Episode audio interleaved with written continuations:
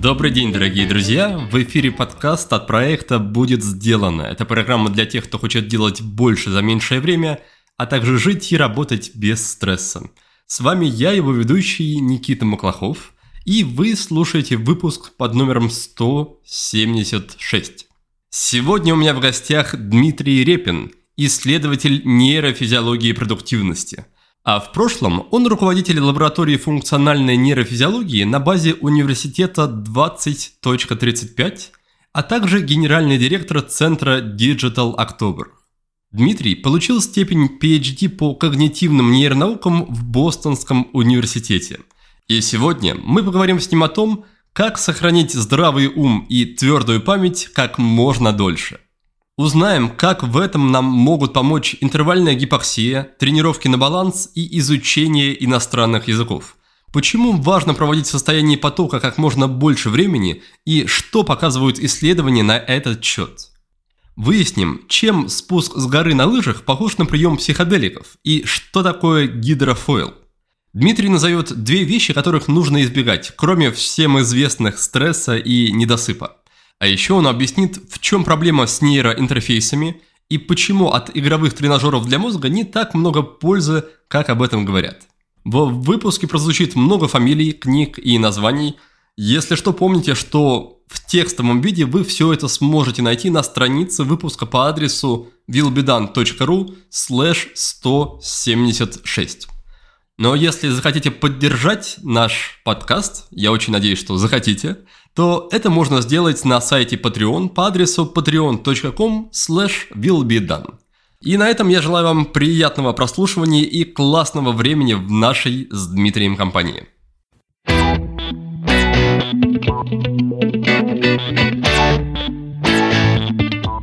Дмитрий, здравствуйте, рад вас видеть э, гостем нашего подкаста. Спасибо, что заглянули. Приветствую, Никита. Да, рад. Э, я видел ваших интересных гостей, даже послушал немножко несколько эпизодов, так что с удовольствием присоединяюсь к тусовке. Классно, да. Были ваши коллеги по области, например, как раз Василий Ключерев. И вместе с тем я сегодня видел, вышел пост у вас о том, что у вас изменения в карьере, в вашем карьерном движении, что сегодня вы покинули должность в университете под названием 2035. Это для вас э, хорошая новость или, или скорее грустная? Скажем, это новость, которая не сильно влияет на то, что я делаю, и то, как я это делаю. Ну, но формально, да, я больше не сотрудник э, лаборатории функциональной нейрофизиологии, которую мы создали два с половиной года назад для каких-то исследований в области продуктивности и состояния потока. Ну, в общем, тем, которые интересны, может быть, о чем-то мы из этого поговорим. Но исследования продолжаются, и какие-то новые исследования, наверное, в других форматах тоже не заставят себя ждать. Хорошо, здорово, что вы не прекращаете свою деятельность. И тогда, может быть, для начала расскажите немножко о том, как вы вообще пришли к этой теме, как выстраивался ваш и образовательный, и карьерный путь. Откуда, что изучали и как попали, в общем, в науку о мозге и все, что рядом с ним? А, я попал в науку о мозге, естественно, случайно, как это а, обычно бывает э, на этой планете. Я учился в МИФИ и как-то погрузился в тему нейросетей Сергей Шумский, такой довольно известный ученый в области искусственного интеллекта, как раз в тот момент оказался моим таким ментором, э, в общем, другом. Потом, когда я уехал в Америку, то тема нейросетей как раз меня привела на PhD-программу, которая называлась Cognitive and Neural Systems и была связана именно с изучением мозга, с моделированием мозга. Ну и там я как раз окунулся уже в эту тему не только со стороны моделей, но и со стороны, собственно, человека или там живых систем, мозга, того, как там все устроено какие-то исследования мы делали там, потом делали в MIT, потом это был некий такой микс э, финансов и neuroscience. Потом э, я переехал обратно в Россию, это было где-то в начале 2000-х годов, и понеслась. Немножко другая история, она была более такая, наверное, предпринимательская. Именно вот к области neuroscience я вернулся как раз два с половиной года назад, когда мы сделали лабораторию функциональной нейрофизиологии. То есть это был такой довольно длинный объезд, что ли, обход э, с возвращением к теме мозга. Получается, что ваш переезд в Америку не был связан с поступлением в Бостон. Сначала был переезд, а потом вы уже решили продолжить обучение. Э, ну, скажем так, в аспирантуре, куда я поехал учиться, ты не сразу э, определяешь свою какую-то ну, основную область исследований. Ты сначала попадаешь просто на общую программу, где ну, берешь какие-то курсы, знакомишься с разными э, дисциплинами, а потом уже через какое-то время, через год с небольшим выбираешь область. Уточнял, на самом деле, в целом про переезд, что ваш переезд изначально не был связан с поступлением, да? Был связан, исключительно связан, да. Угу. А как вам в целом далась миграция из такого технического специалиста в уже что-то более близкое, я так понимаю, к ну, физиологии, биологии, да, это все-таки разные науки, совершенно разные области знаний? Довольно легко в плане, наверное, техническом и в каком-то концептуальном, ну, потому что мне показалось, что изучать людей все-таки интереснее, чем изучать какие-то там, ну, условно, железки, системы, пусть даже и довольно прикольные, там, связанные с оптикой, с лазерами. с точки зрения, скажем так, не знаю, такого выживания, потому что на самом деле переезд в Америку для меня был ну, довольно таким стрессовым моментом. То есть, во-первых, финансовым, то есть ты должен был полностью опираться на собственную стипендию, и дальше ты уже все на это там делаешь, покупаешь автомобили, если тебе хочется, снимаешь квартиры и так далее. То есть не очень сильно приходилось задумываться о том, что а вот я как бы сменил область. Э, скорее было понятно, что да, там есть какие-то требования. Ну, после того, как ты отучился в МИФИ, не так сложно э, выполнять требования какого-то, допустим, даже неплохого западного университета. Вот, есть несколько анекдотов, э, где меняются вузы, спрашивают, скажем, американского студента, сколько вам времени потребуется, чтобы сдать экзамен по слоноводству? Говорит, ну как, год изучать теорию, потом два года в джунглях со слонами, вот потом сдам спрашивают условно японского студента. Ну, мне там два года. Вот год теорию, потом там симулировать на компьютерах все это, и вот потом я сдам экзамен. Студента МИФИ спрашивает. Ты сможешь дать экзамен по слоноводству? Ну, он говорит, ну, хм, ну вот, а методичка есть? Ну, есть, да. Вот. А в карман влезает? Влезает. Ну, сейчас докурю и пойдем сдавать. Навыки выживания, они довольно легко применимы в другой среде. А какое вообще такое стандартное или, может быть, альтернативное будущее для людей, которые закончили обучение по направлению нейросайенс? Есть ли какие-то варианты, кроме как продолжать именно строго в научной среде, проводить исследования? Есть ли что-то более прикладное, такое бизнес-ориентированное в данный момент? Или, может быть, появляются уже какие-то задатки будущих профессий? И у меня есть просто небольшая статистика по сотрудникам моей лаборатории, ну, бывшим сотрудникам, скажем, лаборатории, которые в том или ином виде э, участвовали в наших проектах. И абсолютно микс. Э, вот одна девушка, она э, работает в компании Janssens, это производитель вакцин, перешла немножко больше в область там, анализа данных, но тоже связанная с биотематикой. Одна девушка поступила на PhD-программу Neuroscience в Германии, Третья девушка тоже, в общем, по некому совпадению, она делает свой стартап. Сейчас у нас есть э, очень прикольный такой спин из лаборатории, называется Rocket Crew. Ну, они анализируют зум-сессии э, на предмет того, как складывался разговор у группы людей, кто кого перебивал, кто кому помогал, кто кого опровергал, там, кто о чем говорил, сложном, смешном и так далее. Поэтому, мне кажется, вопрос фантазии, путей довольно много. Но при этом сами вы на время, да, довольно существенное время оставляли эту область, чтобы построить карьеру в таком больше управленческом статусе. Расскажите немножко про это и про то, не чувствуете ли вы, что как-то тотально отстали вот за полтора десятка лет, когда не были полностью вовлечены в эту науку? То есть я все-таки, наверное, делал карьеру в меньшей степени в управленческой такой области, скорее такой микс э, академической и предпринимательской истории. При этом, как я сейчас даже так иногда смотря назад, э, вижу, что э, многие проекты, которые я так или иначе либо делал, либо приложил руку, они начинались со слов «лаборатория». Например, в высшей школе экономики, куда я как раз пошел работать, я стал профессором, это было довольно прикольно. Мне там едва исполнилось 30 лет, а я уже был профессором высшей школы экономики. У вас не было синдрома самозванца в тот момент? Ну, может быть, и был, но при этом э, бенефиты сильно перевешивали неудобства от этого синдрома. Там бизнес-инкубатор высшей школы экономики, который до сих пор, в общем, во многих рейтингах как бы лидирует там даже мировых по каким-то параметрам, назывался учебно-научная лаборатория бизнес-инкубатор высшей школы экономики, по-моему, как-то так. То есть это был формат, э, ну, довольно такой, так сказать, неизведанный тогда для Российской Академии. Ну и, в общем, как бы получилось неплохо. Потом, э, когда я пошел работать в школу Сколково, то я тоже там был профессором предпринимательства.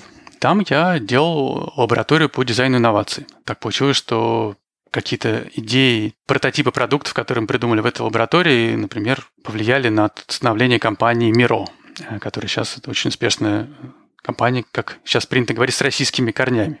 Потом, наверное, э, мой путь карьеры, я же не знаю, моя деятельность, я не очень не люблю слово карьера, потому что попахивает там, карьеризмом. Я возглавлял Центр Digital October, при том, что это была ну, не моя идея, я придумывал ни название, ни привлекал финансирование. Вот, тем не менее, получилась очень-очень красивая история. Там уже как раз было меньше места для каких-то исследований, там скорее был такой масштаб для э, экспериментов в плане конференций, мероприятий, ток-шоу, радиопередач и так далее, так далее. Так развивалась моя карьера. Я никогда не пытался продумать на несколько ступеней вперед свою жизнь в профессиональном плане. Как-то вот элемент импровизации, он всегда хорошо играл и меня не смущал. То есть никогда не волновался по поводу того, а я не знаю, что я буду делать дальше. И то, что, например, я сегодня утром запостил в том, что вчера был мой последний день работы в университете 2035, опять же, никак э, не влияет на те проекты, которые мы делаем, на то, что мне интересно. А как вы сами определяете, когда пора двигаться дальше и переходить в другой проект? Происходит ли это просто потому, что приходит предложение от, от кого-то вписаться во что-то интересное, в какую-то авантюру? Или это больше про нечто продуманное, спланированное, осознанное решение какое-то? Наверное, опять же, по-разному. Вот в, да, на данном этапе э, больше каких-то идей, которые, ну, либо мои, либо в небольшом коллективе людей, которые меня окружают, они как-то там родились. В случае с э, Digital October, да, меня позвали, сказали, смотри, какая классная история, можно сделать красиво, отлично, да, поехали. Где-то, например, когда я шел работать в школу Сколково, мне пришлось потрудиться и убедить людей, что я лучше всех подхожу на ту роль, на которую они ищут там, человека, директора по стартап-проектам. Поэтому тут разные совершенно бывают форматы, и отсутствие единого формата меня тоже никак не смущает. Я готов иногда присоединиться и к э, чужим идеям, а иногда пытаюсь что-то сделать свое, и не всегда это получается. А вы что-то делали, делаете, чтобы быть заметным в таком в инфополе, вот то, что называется, наверное, личный бренд, какие-то введения, не знаю, профиль в LinkedIn, какие-то конференции, чтобы просто люди знали, что вам есть смысл стучаться, обращаться, предлагать вам какие-то те самые авантюры. Никит, ну вот здесь как раз ваш подкаст, наверное, это будет один из, э, может быть, первая такая какая-то относительно публичная, да, надеюсь, история э, за несколько лет. Наверное, нет. В последнее время, после Digital October, я практически не появлялся в публичном поле. Мы какое-то время делали радиопередачу на Бизнес FM. Она называлась «Пусть меня научат» про новые профессии. Но э, это уже было достаточно давно. Э, мой любимый формат – это, конечно, мероприятие, которое я устраиваю сам или с кем-то, с какими-то единомышленниками, потому что на таком мероприятии проще всего донести какие-то нюансы до целевой аудитории. Но в онлайне таких мероприятий я никогда не делал, а в офлайн последние года полтора-два был, в общем, затруднен в силу коронавируса. Хорошо. Расскажите, пожалуйста, чуть больше тогда о том, что вас сейчас интересует в плане области исследований, какие, какие направления вам самому кажутся наиболее интересными и перспективными, какую работу уже проделали и, может быть, какие-то результаты уже, которые можно пощупать или, по крайней мере, поделиться ими. Да, и с удовольствием расскажу. И по большому счету это все связано с человеческой продуктивностью. И мне интересно оставаться продуктивным, э, активным э, долго. Да? Если мы говорим про, про тему там, вот longevity, то есть lifespan, а есть health span. Да? Вот health span – это некие активные годы жизни. Хочется, чтобы они продолжались долго-долго, и там можно было кататься на лыжах, на серфе и так далее, и так далее. Ну, естественно, значительная часть продуктивности связана именно с когнитивной деятельностью. И мое глубокое убеждение, и оно в той или иной мере подтверждается нашими исследованиями и, конечно, многими другими, что без того, чтобы вовлекать э, свое тело, еще тем более улучшать свои когнитивные какие-то навыки и способности, довольно непросто. Поэтому хорошо бы вовлекать свое тело, и наши как раз исследования, они разным способом, с разных сторон смотрят на вот эту вот такую, может быть, большую тему. Из таких, наверное, наиболее, я не знаю, использую слово прикольных, потому что для меня это, в общем, высшая, что ли, самая лучшая метрика.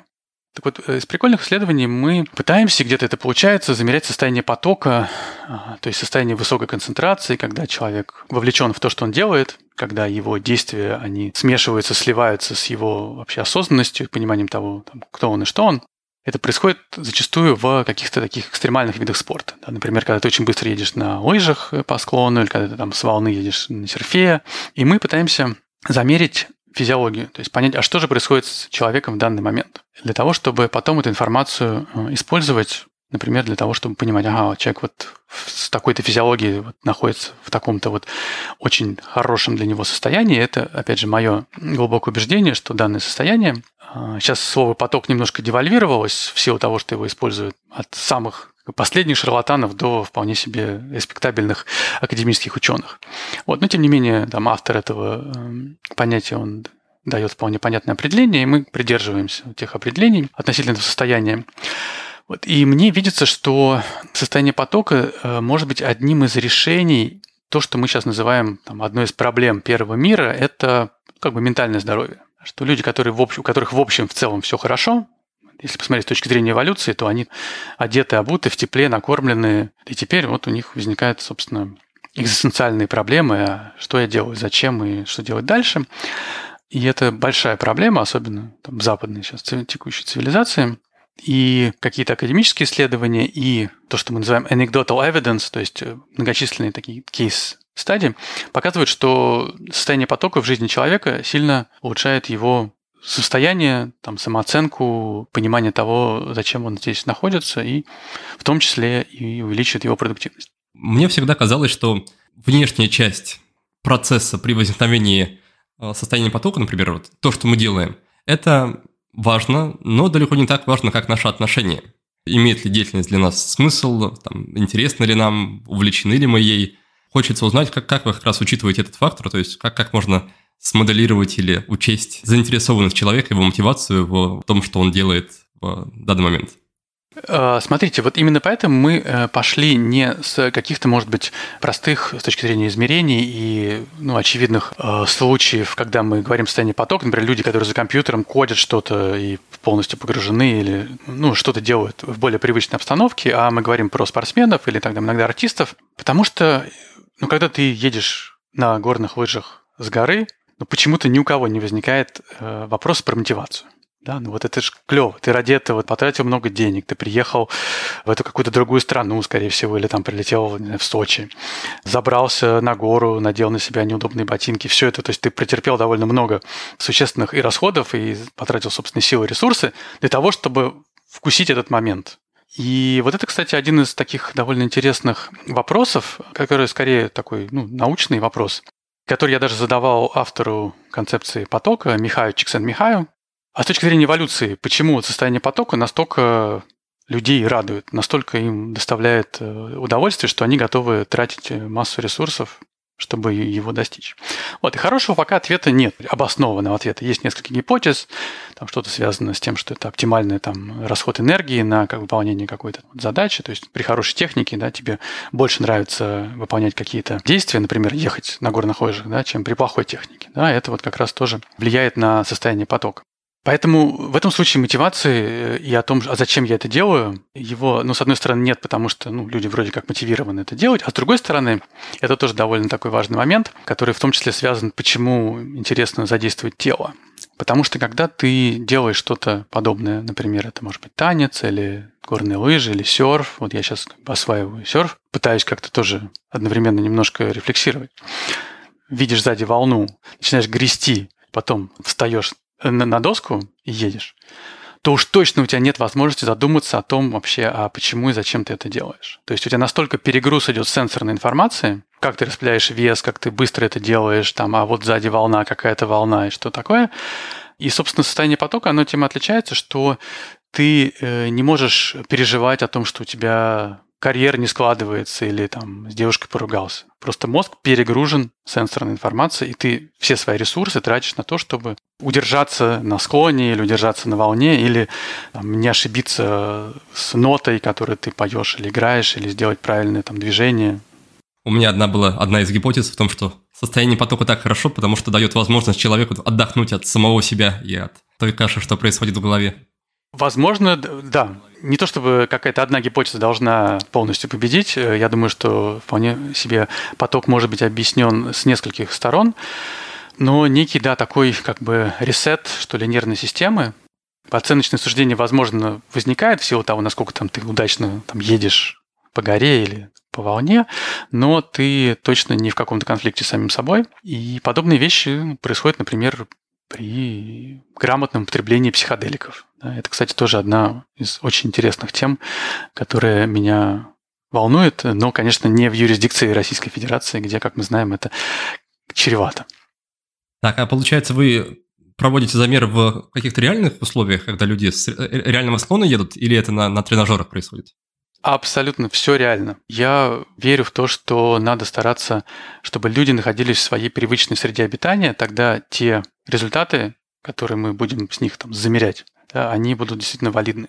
Огромное количество экспериментов, которые как-то пытаются абстрагировать и э, упростить ситуацию для того, чтобы было легче померить. Они, ну, на самом деле, выкидывают ребенка вместе с водой, выплескивают. И когда мы э, измеряли в MIT, собственно, мои исследования начались с того, что мы пытались э, оценить, как люди воспринимают риск, то мы реально проводили измерения на брокерах на Нью-Йоркской фондовой бирже, на Бостонской фондовой бирже, каких-то хедж-фондах. То есть это были совершенно вот реальные люди, которые за реальные деньги что-то там делали, и вот мы измеряли их физиологию. Вот. То же самое мы делаем с лыжниками, лучниками, гонщиками, парапланеристами и так далее.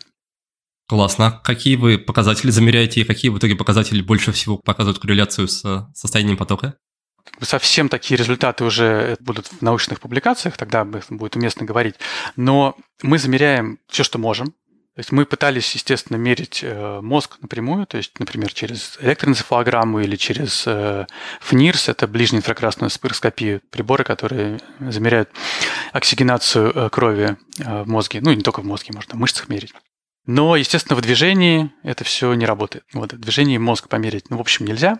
Поэтому мы измеряем периферийную физиологию. Вот. Ну, если идти сверху, это eye-tracker, пытаемся померить, что происходит с зрачками, с сакадами, куда и как он смотрит, соответственно, мы измеряем э, все, что связано с сердцем, пульс, там, вариабельность сердечного ритма. Вот мы измеряем мышцы, которые более релевантны там, для данного вида деятельности или которые позволяют нам понять, человек скорее расслаблен или напряжен, или что с ним происходит. А дыхание, проводимость кожи, то есть кожно-гальваническую реакцию. Ну, естественно, параметры там все акселерометры, скорости, это все, что как бы происходит с человеком в моменте. В общем, все, все что, до чего можно дотянуться. А по поводу корреляции, по поводу корреляций, самые, наверное, интересные у нас все-таки связаны с отдельными компонентами вариабельности сердечного ритма. Вылезают интересные зависимости между как раз метриками, которые позволяют нам сделать вывод о том, что человек, скорее всего, там, был в состоянии потока. Вот, а как известно, если человек в состоянии потока, ты его спросишь, а ты в потоке, да, то для того, чтобы ему ответить, ему нужно из потока нужно будет выйти. Поэтому э, мы либо косвенным метриком понимаем, что, скорее всего, человек был в потоке, либо, ну, обычно мы и то, и то делаем, э, спрашиваем после, например, спуска, а вот насколько это был трудный спуск, как ты ощущал, ты вообще время осознавал, что происходит. По каким-то таким вот параметрам мы делаем вывод, да, или гипотезу формулируем, что это было состояние потока. Какую, возможно, в будущем вы предполагаете практическую применимость таких историй? Будет ли это какой-то набор рекомендаций, что вот считается по нашим исследованиям, что с такими вот действиями, с таким вот алгоритмом войти в состояние потока будет вероятность повыше? Или это будет история про какие-то, не знаю, транс, вот эти краниальные стимуляции мозга, когда какие-то области там, заблокированы, какие-то чуть более активные, и за счет этого состояние потока возникает независимо от наших действий или нашего желания? Второй вариант, который вы озвучили, может быть, немножко бы поостерегся. Ну, если состояние потока настолько вызывает выброс дофамина и какие-то другие прямые нейрофизиологические изменения или даже нейрофармакологические изменения, то если это заводить на какую-то петлю обратной связи, что условно ты нажимаешь кнопочку, да, и тебе транскраниальная магнитная стимуляция что-нибудь где-нибудь э, активирует или наоборот э, ингибирует, ну, мы тогда придем к известным экспериментам с крысами, которые умирали, нажимая на значит, рычажок, который им э, героин э, выбрасывал в кровь. Мне все-таки ближе более естественная среда, то есть, когда мы говорим про э, людей, которые делают что-то, что им там нравится, что они хотят делать, но, предположим, у них это не очень хорошо получается. Да, или они уже научились это делать на каком-то уровне, и дальше им все равно хочется предположим, оставаться в состоянии потока, что обычно происходит? Да, обычно люди начинают себе как-то усложнять ситуацию. Выбирают, если на горных лыжах, там более крутые спуски. Но э, мне, конечно, интересно в идеале технологизировать вот этот процесс, когда ты можешь подстраивать свойства среды в зависимости от того состояния, в котором находится человек. И тогда, э, если ты можешь в автоматическом таком режиме там, измерять физиологию, потом ее использовать для изменения каких-то параметров среды, что-то может быть связано непосредственно с тем, ну, условно назовем это там девайсом, там, то, на чем ты там едешь. Одна из идей – это использовать подобную технологию для электрического гидрофойла, доски на подводных крыльях. Вот. С другой стороны, подобные вещи могут быть использованы, наверное, и в немножко более простом формате в компьютерных играх. В VR, например. Получается, в, в целом речь будет про такую обратную связь, но чи- чисто информационная больше, да? Да. Ну вот информационная обратная связь – это ну, довольно очевидная история. Да? Но тогда, если ты, например, едешь на чем-нибудь, и тебе в каком-нибудь очки дополненной реальности высвечивается... Прогресс-бар до состояния потока, да? Ты, ты в потоке, ты в потоке, чувак. Говоришь, о, вау, отлично, да, и упал. Скорее интереснее, то есть обратная связь, которая опосредованная, да, которая не обязательно она вторгается в твое сознание, а которая происходит где-то, вот, сказать, за контуром осознанности, что ли. При этом как-то грамотно тебя ведет к каким-то классным ощущениям. Я, может быть, какую-то аналогию приведу. Э, я не знаю, вы катаетесь на горных лыжах? На доске. На доске. А, ну, на лыжах это чуть более, скажем так, очевидно, хотя на доске то же самое. То есть на лыжах просто сначала все катались на прямых горных лыжах. Потом э, появились лыжи, то, что называется S-shaped, когда форма у них Э, немножко другая, и при повороте как раз очень удачно лыжа ложится на склон и описывает э, окружность, ну, дугу, по которой тебе гораздо легче поворачивать, чем если бы тебе надо было на прямых это, лыжах это делать. Да, то есть никто не задумывается о том, что у меня лыжи с вырезом, да, просто все едут, им легче ехать, они могут делать больше поворотов, э, больше спусков и так далее. Ну вот в той же логике, только возможно, что ты не просто механически один раз э, систему поменял, да, а ты можешь в динамике подстраивать какие-то параметры системы. Ну, например, представьте, что можно в динамике менять кривизну лыж. Понятно, что это очень тяжело делать технически, но вот в каких-то других видах спорта, э, ну или видах деятельности даже, там э, можно подстраивать параметры среды. Ну вот мы сейчас это делаем в виртуальной реальности. У нас есть пара проектов, которые связаны с тем, как человек в VR, то есть что мы можем сделать на основе его физиологии, помочь ему там войти в какое-то состояние. Ну, в VR там немножко ограниченный как бы, спектр движений. Интереснее, конечно, когда ты можешь ну, реально там как-то серьезно двигаться в пространстве. Здорово.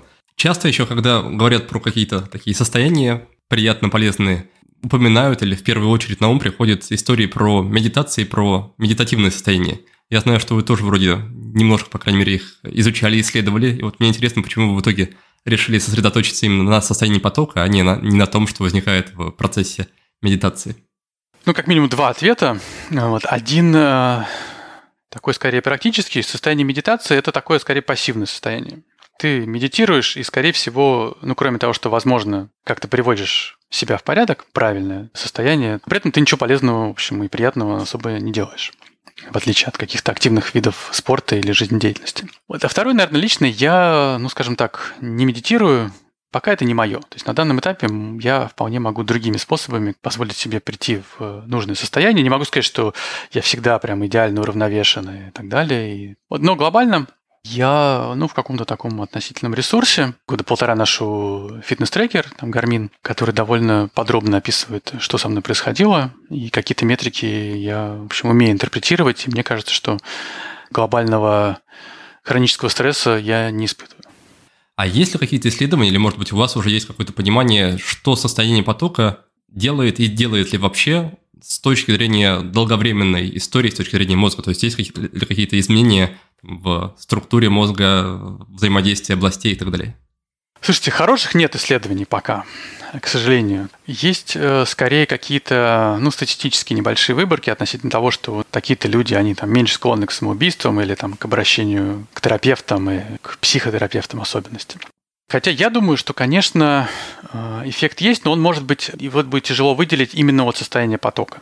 Например, когда ты учишься техническим видам спорта, то, естественно, тебе нужно, например, быстрее э, делать какие-то движения, то есть координировать там руки, ноги, мышцы там, и так далее. И когда ты ну, как бы серьезно прорабатываешь подобные движения, то, скорее всего, например, у тебя а, увеличивается маилинация, то есть количество, эм, по-русски миелин его называют, или майелин, это белое вещество в нашем мозге, которое ну, как бы обволакивает, что ли, аксоны нейронов и делает передачу сигналов э, более устойчивой и более быстрой. Поэтому я думаю, что, скажем так, состояние потока, особенно которое вовлекает тело, имеет хорошие как бы, нейрофизиологические последствия для организма. У нас сейчас идет одно исследование, где мы замеряем некоторые биомаркеры, которые связаны с мозгом, но, к сожалению, там не совсем поток, там какие-то разные типы нагрузки физической. А, но мне кажется, что, наверное, это все-таки, скорее всего, так. То есть вряд ли поток как-то деструктивно влияет на мозг. К сожалению, не могу вам прямо вот э, обоснованные какие-то результаты э, подсказать. Друзья, сейчас будет небольшое, но важное отступление. Последнее время я многое думаю о том, как можно представить все, чем я занимаюсь в плане личного развития в рамках какой-то одной общей системы или общей концепции. И постепенно я прихожу к пониманию того, что такая система могла бы или даже должна включать как минимум три основных элемента. Это работа над привычками, то, что мы делаем в рамках, например, курса полезного действия. Это развитие навыков осознанности, да, над чем я работаю активно в этом году и ради чего прошел обучение на инструктора практик осознанности. И, наконец, это психотерапия, то есть работа с терапевтом. В прошлом году я работал с терапевтом где-то полгода, потом сделал перерыв, и сейчас возобновил это занятие. Считаю, что это просто одна из лучших инвестиций как времени, так и денег, но при этом далеко не самая простая. И здесь моя главная рекомендация будет следующая. Не ждать, пока в жизни все станет плохо со, с внутренним состоянием, не знаю, с настроением, а заниматься этими вопросами, пока вы на подъеме. Потому что самотерапия требует много сил, много э, смелости, мужества, честности. И в состоянии упадка сил, когда не хватает ресурса, этих качеств довольно сложно проявлять. Поэтому лучше постелить себе соломку эм, заранее, и пока вы в бодром активном состоянии, на подъеме, попробовать решить те вопросы, которые у вас, возможно, тяготят, хотя вы даже можете об этом и не подозревать. И, наверное, одна из самых непростых задач в плане вхождения в терапию – это выбор подходящего специалиста, потому что от того, насколько будут качественными ваши отношения, в общем-то, зависит весь эффект, весь результат этого процесса. Сам я потратил довольно много времени на поиск, ходил от одного специалиста к другому, пока не нашел как-то идеально подходящего для, для себя. Но при этом, к счастью, сейчас появляется все больше и больше сервисов, которые помогают этот процесс, этот поиск немножко упростить и берут, по крайней мере, часть этого процесса на себя. Один из таких сервисов – это сервис под названием «Ясно». Он существует с 2017 года, и сейчас на их платформе уже более тысячи специалистов, услугами которых пользуются более 40 тысяч клиентов, 40 тысяч людей. Идея в следующем. Ясно тщательно отбирает терапевтов и организует видеосессии. Каждый специалист перед началом работы с сервисом должен пройти личное собеседование, подтвердить образование и предоставить рекомендации – и по статистике отбор проходит только двое из десяти специалистов, потому что требования к образованию, опыту и практике у сервиса очень высокие. Одна сессия работы с терапевтом в Ясно длится 50 минут и стоит 2850 рублей. При этом вы можете пройти первую сессию со скидкой в 20% и заодно протестировать сам сервис. Чтобы сделать это, чтобы получить скидку, просто введите при регистрации промокод «будет». Одно слово на английском «будет». Вам предложат заполнить анкету и сформулировать запрос на терапию, чтобы наиболее точно подобрать вам специалиста, такого человека, который точно вам подойдет. И при этом, если у вас пока что нет готового запроса, это тоже не страшно, можно прийти с любым, и в процессе разговора, в процессе первых бесед с терапевтом уже выяснить, куда бы вы хотели двигаться дальше. В общем, моя идея тут в том, что ментальное, эмоциональное здоровье чертовски важно для счастливой и полноценной жизни, и терапия может помочь сделать большой шаг в этом направлении, чего я, в общем-то, вам очень даже искренне желаю. Ссылку на сервис Ясно вы сможете найти на странице с описанием этого выпуска, а я тем временем возвращаюсь к беседе с Дмитрием Репиным. Вы уже сегодня за разговорах несколько раз упомянули про важность связи мозга с телом, то есть про то, что важно рассматривать их как единое целое, их взаимодействие, а не просто брать мозг и как-то отдельно его тренировать. И в целом, как мне кажется, в последнее время в таких областях, связанных со, со здоровьем и развитием, появляются все больше историй вроде эмбодимента, танцевальные, телесные, в общем, направления, которые стараются, по крайней мере, воздействовать и на мозг, и на психику человека через э, тело, через движение. И хочется с вами поговорить как раз на эту тему. Как, как вы вообще видите это взаимодействие и о чем полезно знать, когда мы говорим про там, здоровье в целом, здоровье мозга, о чем полезно знать э, про тело, про то, как оно работает и что, что с ним стоит делать? Ну, я, наверное, начну с такого собственного опыта. Получилось довольно случайно. Моя жена занималась танцевальной или телесной практикой под названием Gaga Movement. Это происходит в Тель-Авиве, там, где я сейчас нахожусь. И это довольно большое движение э, людей, которые вышли из именно танцевальной индустрии и которые пропагандируют и всячески так сказать, устраивают ну, такие довольно серьезные сессии, на которые приходят там сотни-сотни людей, то есть это довольно большая история. Такое свободное движение. То есть свободное, спонтанное, которое применимо и для танцоров, и для обычных людей. Из интереса на эти сессии несколько раз сходил, ну, как минимум, я почувствовал, что действительно можно там за час э, свое тело ну, сильно поменять в том плане, как оно движется и так далее, и так далее. То есть там есть э, ведущий, который помогает людям как-то импровизировать, но при этом там, например, нет зеркал. Ты не видишь, что ты делаешь, э, и там не принято оценивать других людей. Э, двигаешься по своим ощущениям, но тебя там немножко помогают как-то это делать. Вот известно, что Gaga Movement в качестве терапии для, например, там, больных болезнью Паркинсона, она довольно здорово помогает связь между их телом и мозгом, она улучшается. А тема, которая мне сейчас прямо очень-очень интересна. А если говорить немножко шире, и в том числе опираясь на исследования нашей лаборатории, то там могут быть, ну, скажем так, э, несколько размерностей, что ли, несколько типов физической активности, которые важны. Ну, во-первых, это как бы аэробная или там анаэробная нагрузка. Бегаешь или катаешься на велике там долго или коротко, но быстро. Понятно, что влияет на э, разные мышечные волокна, твою сердечно-сосудистую систему.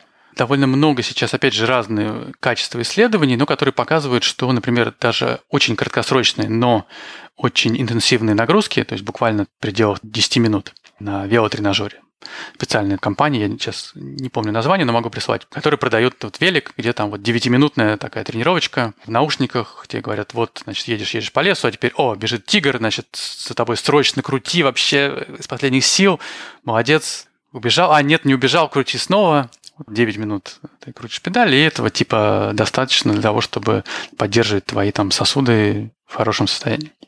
Вот. И с другой стороны, есть э, силовая нагрузка. И это тоже, ну, скажем так, наверное, не совсем тривиальная вещь, особенно для людей в возрасте.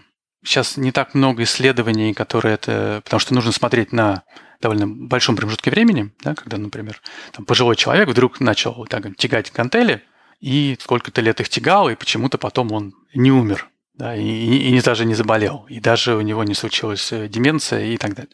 А, но, опять же, по каким-то отдельным кейсам и ну, общей, что ли, динамики, кажется, что это может быть не менее важная история, чем э, и аэробные или какие-то двигательные нагрузки. То есть мышцы, они не просто растут, там увеличивается количество волокон, увеличивается количество там митохондрий в этих мышечных волокнах, которые потом помогают тебе в каких-то ситуациях дольше там оставаться на плаву и выживать. Но и вот сейчас как раз э, мы запускаем исследование, где мы смотрим на то, как это влияет на концентрацию а, BDNF, это аббревиатура англоязычная Brain Derived Neurotrophic Factor, один из важных э, компонент, э, ну что ли, построения синапсов и нейронов в мозге.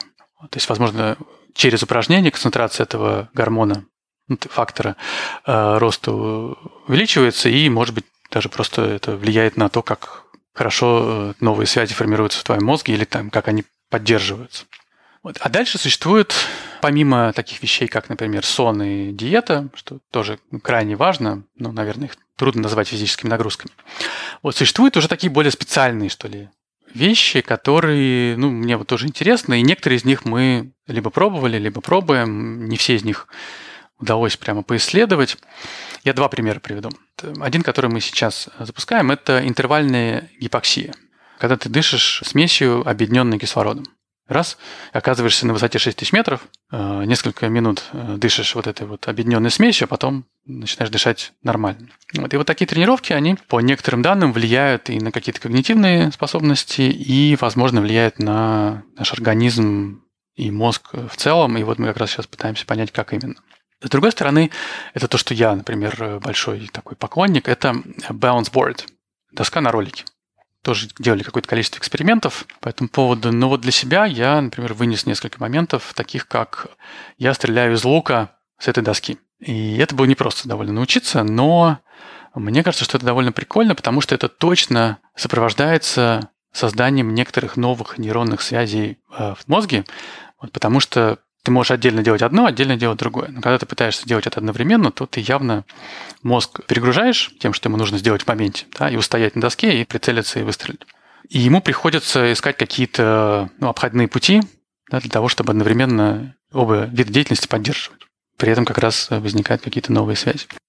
А в балансировании есть что-то особенное, как в деятельности с точки зрения того, как это воспринимает мозг? Потому что я как раз эту мысль тоже слушал в, у Эндрю Хубермана, профессора в его подкасте. Он как раз говорит о, том, что практики на баланс – это лучшее, что можно сделать для повышения вот этой самой а, нейропластичности, то есть для более быстрого создания новых связей между нейронами. Я вообще считаю, что это хорошая очень история про баланс. А, более того, есть исследования довольно неплохие, э, которые э, связывают э, именно упражнения на баланс с рабочей памятью. То есть, что люди, которые ну, вот, относительно других контрольных групп три месяца делали упражнения на баланс, причем люди старшего возраста, их рабочая память в среднем улучшилась. Поэтому точно нет ничего плохого в том, чтобы делать упражнения на баланс. Моей маме, например, 77 лет, у нее есть балансборд, и она регулярно на нем занимается. И я, собственно, естественно, это всячески даже дистанционно пытаюсь контролировать, чтобы она это делала. Поэтому думаю, что да, что это классно. Ну, плюс балансборд помогает кататься на серфе или кататься на какой-то там доске электрической. Я иногда работаю за... Стою на балансборд за высоким столиком, просто там могу полчаса работать с компьютером, стоя на балансборде. Мне кажется, тоже хорошая тема. Какие есть еще варианты, помимо стрельбы из лука, чтобы добавить отягощение, как вы его называете, к этой деятельности, что, что, чтобы мозг больше, лучше активировался? Ну, можно Инстаграм проверять свой на балансборде. Я иногда пью кофе на балансборде. Вот, например, когда я в Москве, я пью с утра всегда кофе на балансборде. Минут 5-6 э, пью кофе, думаю о наступающем дне. Э, можно много чего интегрировать. Можно вообще там пытаться жонглировать на балансборде ты поставил себе челлендж, чтобы научиться прыгать 180 градусов. То есть ты стоял в одну сторону, надо прыгнуть в другую сторону. Ну, можно тренироваться это сделать. Вопрос фантазии. Я помню как-то я выступал на конференции, на мероприятии на балансборде. Я вышел с балансбордом, поставил балансборд и как раз рассказывал про какие-то наши там, исследования с балансборда ни разу не упал. А, есть мнение, что если ты загружаешь свой мозг, все-таки балансборд, он отнимает какие-то ресурсы, и, например, ты хочешь э, принимать решения, которые ну, будут, например, более интуитивны, то есть меньше задействовать когнитивные центры, то есть э, быть менее рациональным, а скорее больше опираться на какие-то свои, ну не то что подсознание, но то, что называется implicit learning, то есть на знания, которые не совсем легко добраться до которых и артикулировать особенно, вот, то может быть как раз подобное там состояние на балансборде, и если тебе нужно там принимать подобные решения, может помочь. Но здесь, опять же, это не рекомендация, это скорее гипотеза. Ну, это звучит как раз похоже на про то, что мы говорили о состоянии потока, что загружаются, да, все каналы, которые можно загрузить. Да, а, абсолютно. То есть состояние потока а, Опять же, почему спортсмены часто, ну что ли, гоняются состоянием потока, потому что когда у тебя ну, загружены все каналы, то твоя техника черпается на автомате, да, то есть ты не задумываешься. Ну, вот, ну известно, когда ты не задумываешься, то часто результаты могут быть лучше в таких вот технических видах спорта, чем когда ты пытаешься продумать каждый свой шаг. Особенно если у тебя уже есть этот навык, а не только-только формируется он. А что по поводу гипоксии, на ваш взгляд, почему это может работать? Потому что, на первый взгляд, не особо кажется полезным, не особо кажется а, гуманным по отношению к себе. Вопрос, в каких пределах это э, использовать, естественно. Пример фридайверов. Да? Люди, которые проводят без кислорода несколько минут. Но они, конечно, максимально пассивно пытаются все это делать. Я тут узнал недавно, что, оказывается, мировой рекорд уже 28 минут без дыхания. Это просто, просто за гранью. Ну да. Это, наверное, все-таки в таком э, расслабленном состоянии, без того, чтобы при этом нырять куда-то. Но все равно э, недавно я видел статью про Дмитрия Молчанова, да, сына Натальи Молчановой, который там на 120 метров нырнул. Глубоко, что называется.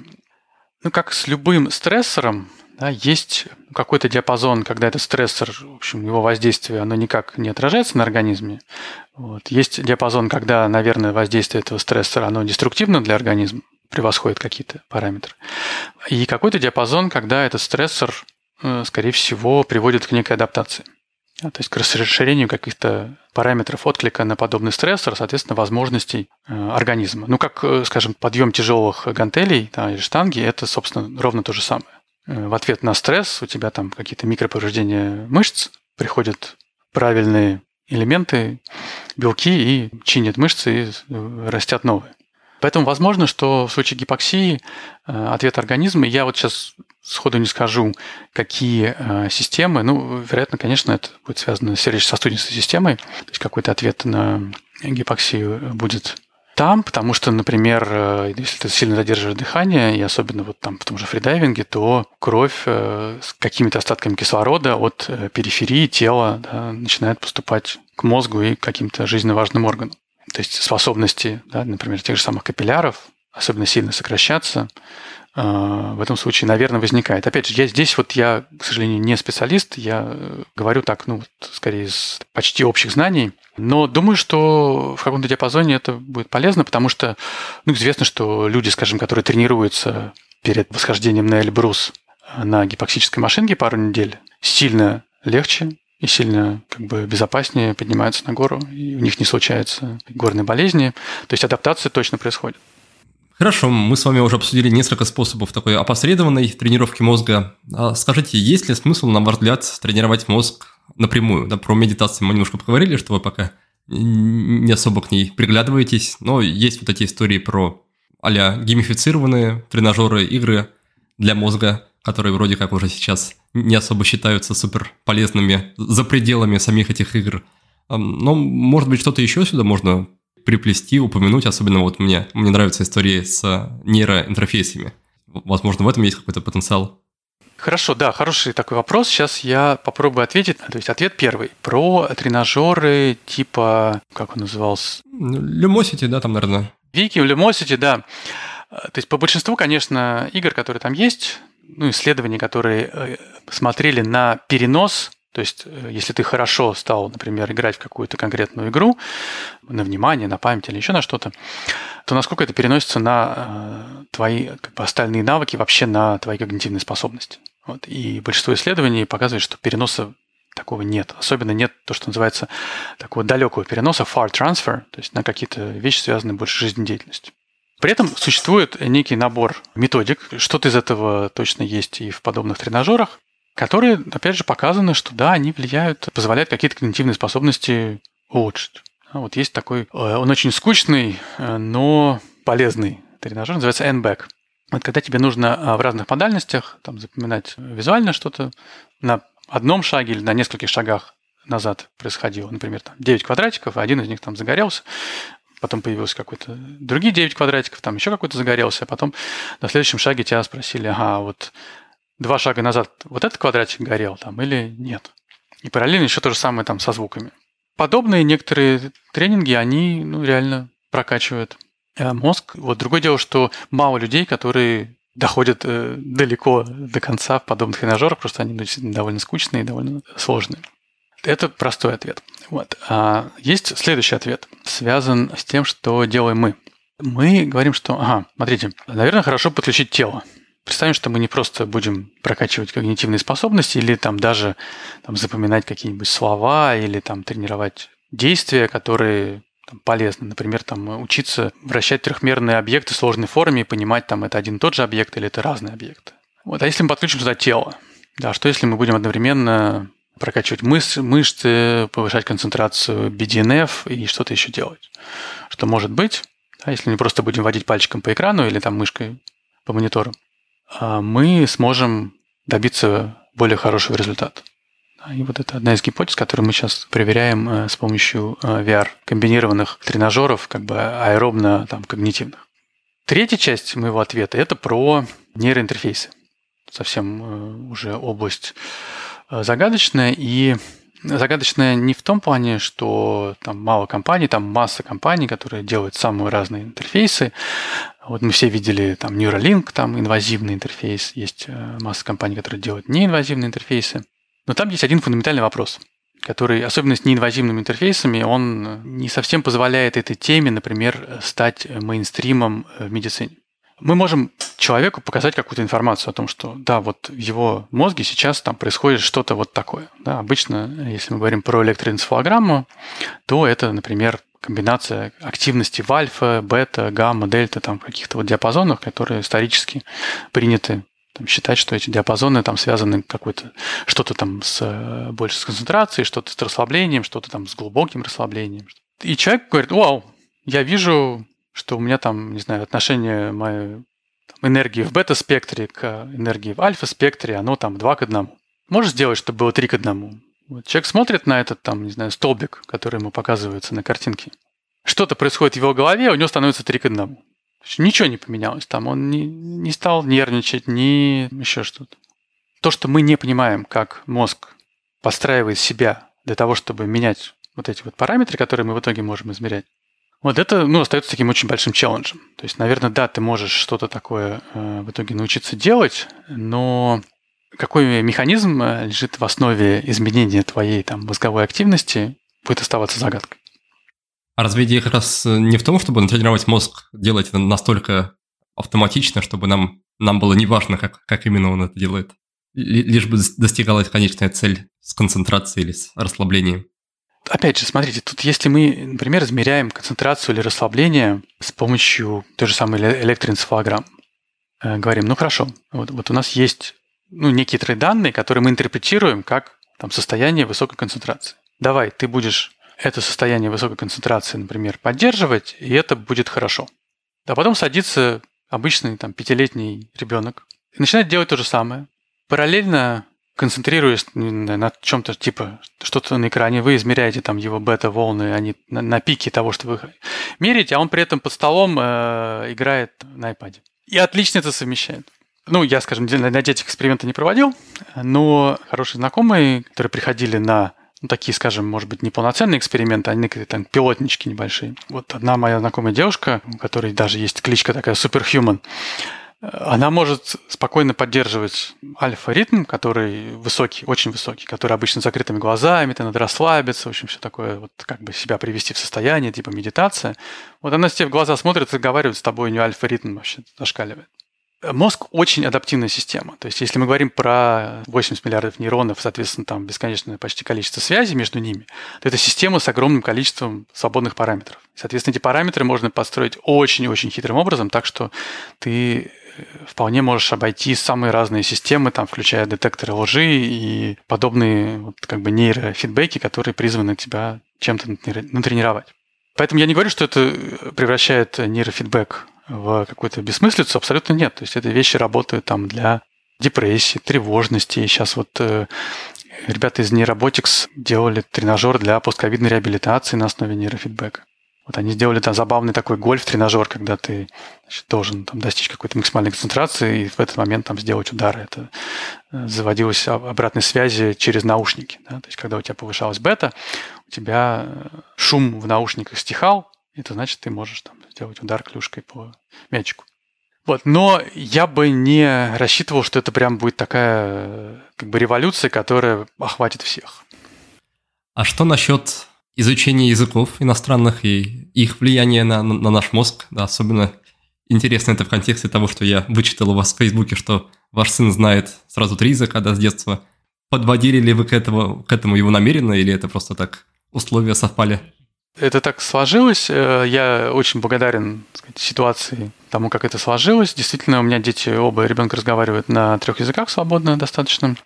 Хорошо повлияло на их мозг, по крайней мере, все исследования про это говорят.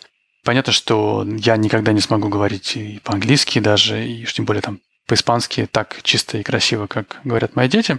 Я думаю, что изучение языков – это точно, точно э, формирование новых нейронных связей. Да, формирование новых нейронных связей – это, э, ну, как минимум, хорошо, потому что чтобы сформировались, они сформировались, тебе нужно железо, ну, как бы hardware, да, в твоем мозге как-то там поменять. Что-то, значит, старое вычистить, новое построить, то есть у тебя какой-то идет обмен, соответственно, как только у тебя идет обмен в организме, как что-то обновляется, то, ну, скажем так, вероятность каких-то нарушений в будущем, она тоже, естественно, уменьшается. Наверное, сейчас один из самых больших убийц да, людей в цивилизованном мире, да, деменция, то есть Альцгеймер и другие виды деменции, вот они, возможно, как раз связаны тем, что как бы вот это железо там, в мозге по тем или иным причинам не обновляется, и за счет этого там где-то происходит какой-то дефицит чего-то, и дальше запускается цепочка негативных преобразований. Ну, например, сейчас, э, находясь в Израиле, то довольно прикольно, когда у тебя все в другую сторону еще пишется, гласных нет. И вот, думаю, что даже не достигнув, может быть, каких-то высот в каком-то языке, все равно там процесс изучения и попытки как-то все это, какую-то картинку мира э, отразить вот на другую такую вот символическую систему полезно для нейронных связей. А вы сами придерживаетесь популярной нынче концепции lifelong learning? Есть ли у вас какая-то своя персональная образовательная траектория, понимание того, что хочется изучать дальше, куда, может быть, пойти учиться, там, курсы, новые, новые образования, что-то еще? Да, да. Uh, у меня есть мнение на этот счет. Uh, я, единственное, не очень, uh, наверное, люблю образовательные учреждения. Ну, я просто слишком много, наверное, в них разных работал и там создавал какие-то, в том числе, программы. Мой идеальный вариант образования вдохновлен, что ли, одним из таких ну, интеллектуальных гуру, которых для меня является большим авторитетом, это Насим Талеб, вот, который говорит, слушайте, ну самое лучшее образование, когда ты идешь с каким-то супер экспертом и разбирающимся человеком в какой-то предметной области, условно на ланч. И ты с ним проводишь там полтора-два часа, узнаешь все что вот в его там предметной области, где он глубоко сидит много лет и эксперт, как это преломляется на твои интересы или твои потенциальные интересы.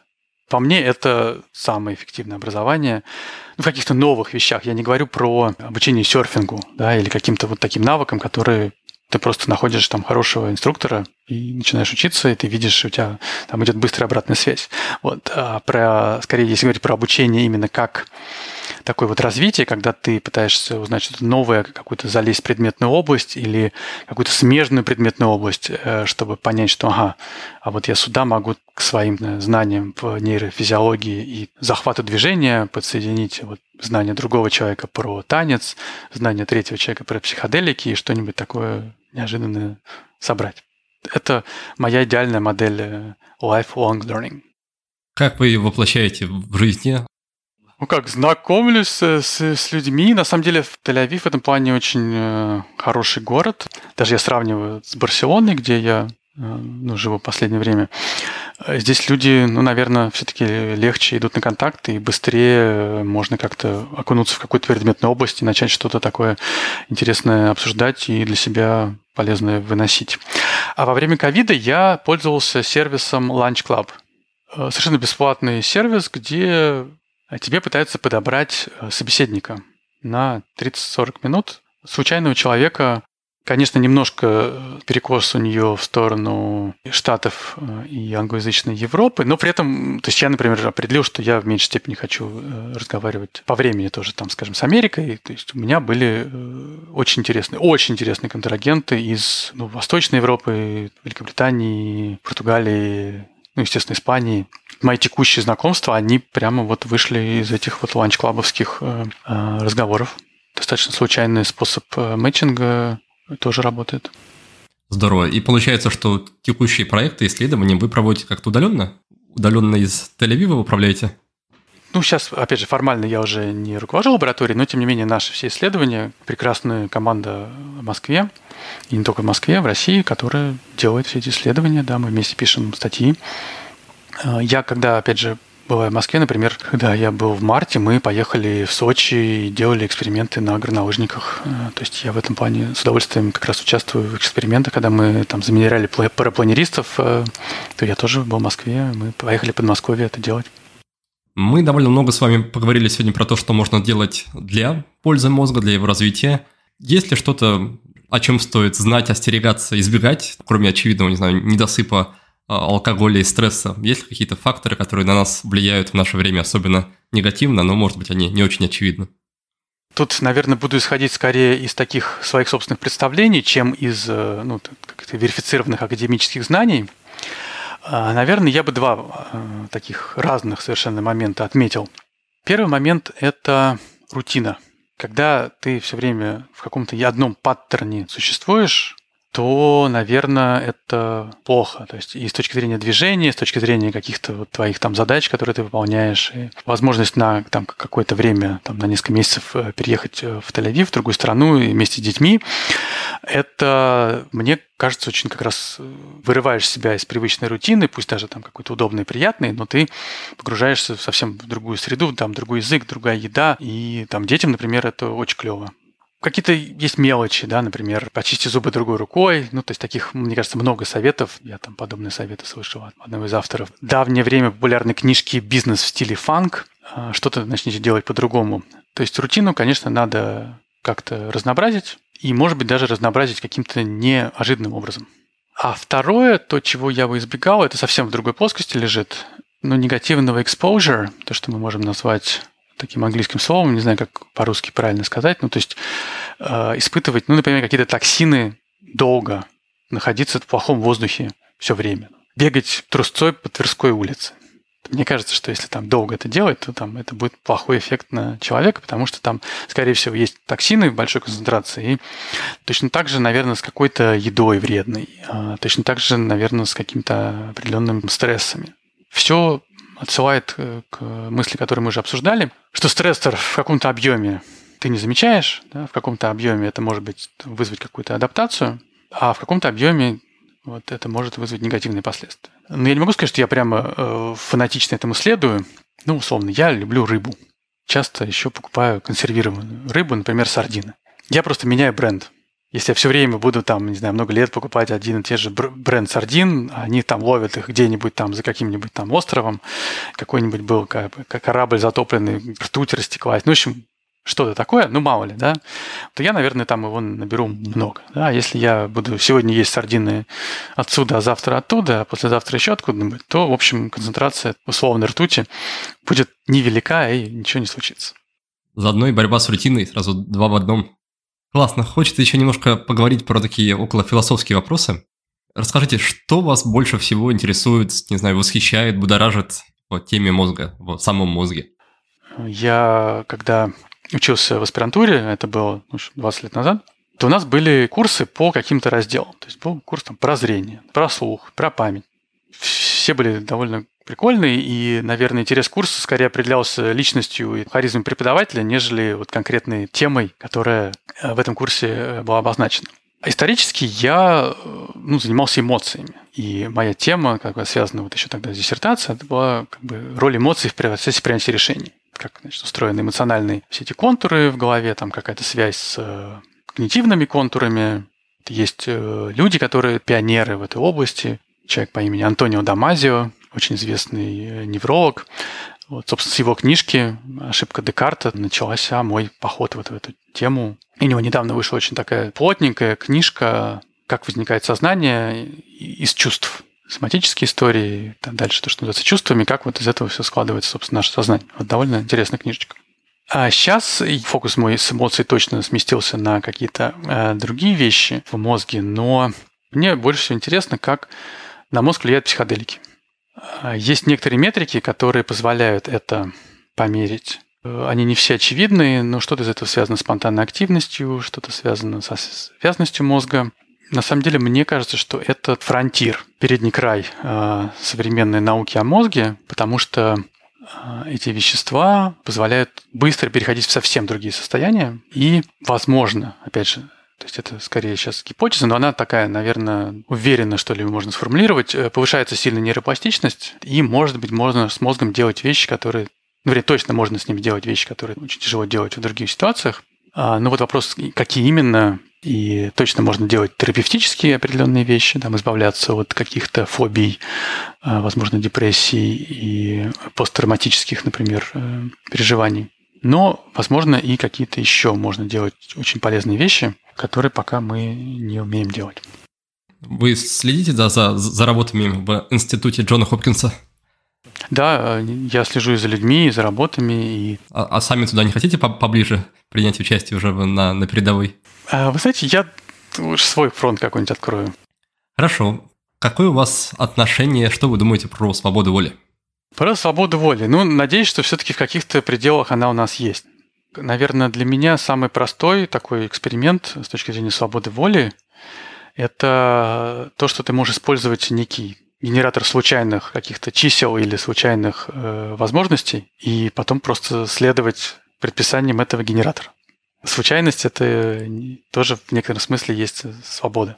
То есть ты не говоришь конкретно, что я буду делать вот это, но ты говоришь, что я, то, что я буду делать, не зависит ни от чего, а просто зависит от той некой случайности, которая выпадет. Может быть, это ограниченная интерпретация свободы, но, по крайней мере, так. Хорошо, и последний из таких основных вопросов в рамках нашей беседы. Расскажите про свой опыт катания, как называется, гидрофойл, да? Гидрофойл, да. Очень такая еще новая история для России, я еще ни разу не видел ее вживую, но пару раз уже слышал, читал. Мы с моим э, другом и партнером уже много лет пытаемся тоже сделать некий супер-пупер гидрофойл, пока мы его так и не сделали.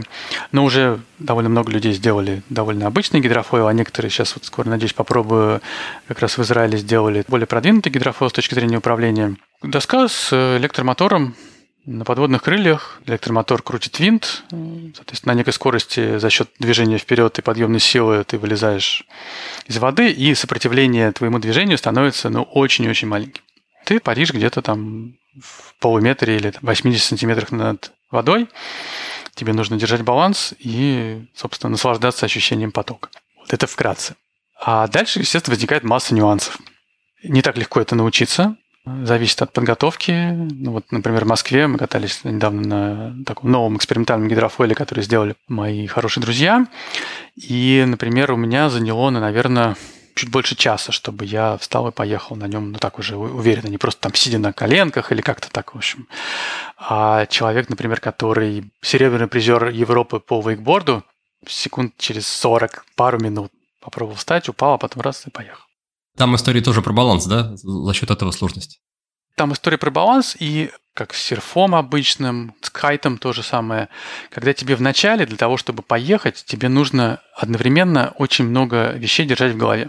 Как ты загружаешь, не знаю, переднюю ногу, что у тебя со скоростью происходит, что у тебя там с волнами, что куча информации.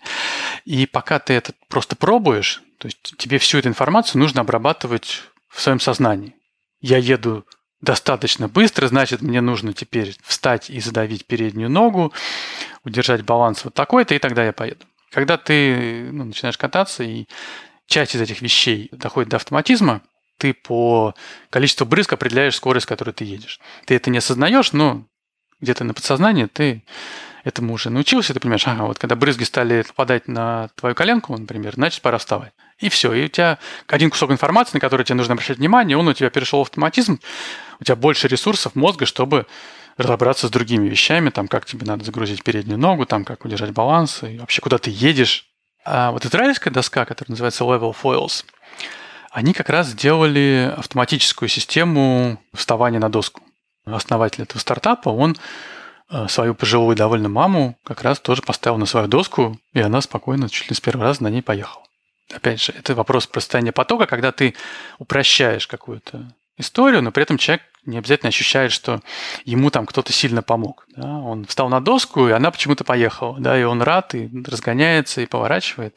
Хотя там куча какой-то электроники, которая там обрабатывала данные с акселерометров, с датчика высоты и так далее, чтобы сказать, помочь этому человеку вот эти там 2-3 секунды из положения просто там доска на воде попасть в положение доска вышла на крылья и едет. Наверное, не должно быть слишком легко, чтобы не лишать человека заслуги вот этого достижения победы. Абсолютно. Но это вот как раз, если ты можешь, понимаешь, что происходит с человеком, ты понимаешь его физиологию, то тебе не нужно его спрашивать, ты можешь постараться это померить, и тогда ты можешь э, подстраивать его девайс, на котором он едет, под ту ситуацию, под него, чтобы ему всегда было достаточно интересно, но не супер тяжело. Классно. Давайте тогда перейдем к нашей финальной рубрике. Это пять коротких вопросов. И первый вопрос про книгу или книги, которые вы могли бы порекомендовать или просто упомянуть в контексте нашей беседы или вне ее? Что-то, что вы рекомендуете или дарите другим людям, что-то, что просто приходит на ум? Книжка «Антихрупкость» Насима Талеба. Тяжело читается, но того стоит. А дальше тут, наверное, очень сильно будет зависеть от конкретной области. Про, скажем, психоделики, потрясающая книжка Майкла Полана «How to Change Your Mind» очень хороший автор, который брался за разные темы, и вот он написал про психоделики вот так, как нужно было написать, без уклонов ни в эзотерику, ни во, во что, то есть не, не, не беря ничьи стороны. И, конечно, если люди интересуются этой темой, то это правильная точка входа. Второй пункт – это пункт про привычку или про ритуал, какое-то ежедневное действие, если такое есть, которое вы совершаете, и рассчитываете, что от него будет какая-то польза или просто жизнь станет чуть-чуть легче или радостнее.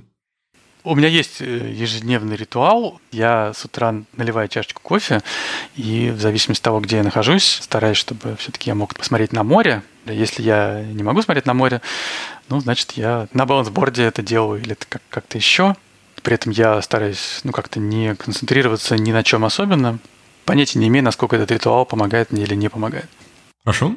Дальше третий пункт будет про вопрос для саморефлексии, то есть что-то, что можно спрашивать у себя, или что-то, может быть, вы и так спрашиваете у себя, чтобы прийти к каким-то идеям, осознаниям, просто как-то себя лучше почувствовать. Вопрос для самоисследования. Я задаю его себе не каждый день, естественно, и даже, может быть, не каждый месяц, но я задаю себе его, наверное, когда я рассматриваю какой-то там, ну, условно, новый проект или потенциальный проект. Если я 10 лет буду заниматься этим проектом, условно, и через 10 лет я буду продолжать заниматься этим проектом, буду ли я чувствовать себя классно? И это вот классно, оно связано со многими вещами. Ну, насколько это там новая прикольная тема, какие люди меня будут окружать. Наверное, вот так. Дальше четвертый пункт про сервис или инструмент, что опять-таки облегчает эту, эту жизнь, делает ее проще, радостнее, начиная вот какой-то любимой программы или гаджета, заканчивая кроссовками или, не знаю, зубной щеткой особенной. Я очень люблю электрический самокат. Очень классный способ передвижения. А с точки зрения сервисов электронных, Telegram, я считаю, что это вообще фантастический классный продукт, и я использую для самых разных целей своей жизни. А Миро для и бытовых целей можно использовать, и для образовательных, и каких-то творческих, там, планирования, коллабораций.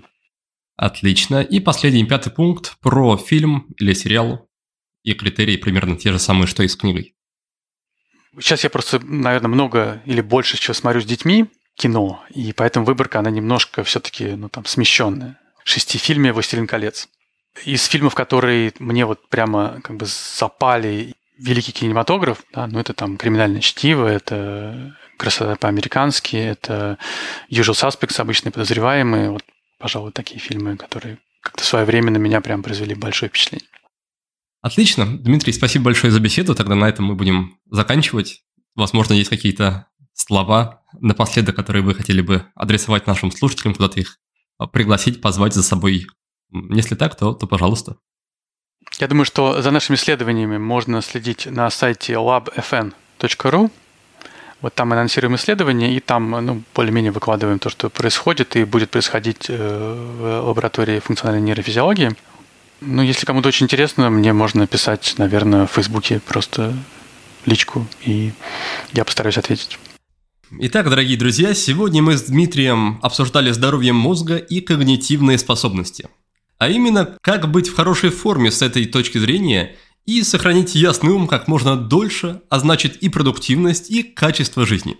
И, пожалуй, самое время для подведения итогов – мой гость сказал, что для ментального здоровья важно, как много времени мы проводим в состоянии потока. Поток не просто улучшает наше состояние и позволяет лучше справляться с задачами, но и дает хороший долговременный эффект для организма. При этом Дмитрий подчеркнул, что наиболее эффективный поток вовлекает и тело тоже. Поэтому мой гость изучает это состояние на примере тех людей, которые занимаются экстремальными видами спорта. Но тем, кто пока не катается на горных лыжах, серфе или гидрофойле, мой гость тоже дал несколько советов, как же сохранить здравый ум и твердую память. Помимо сна и питания, важно следить за физической нагрузкой. Необходимы как аэробная и анаэробная активности, так и силовые тренировки. Все это влияет на формирование новых нейронных связей в мозге и улучшает его состояние.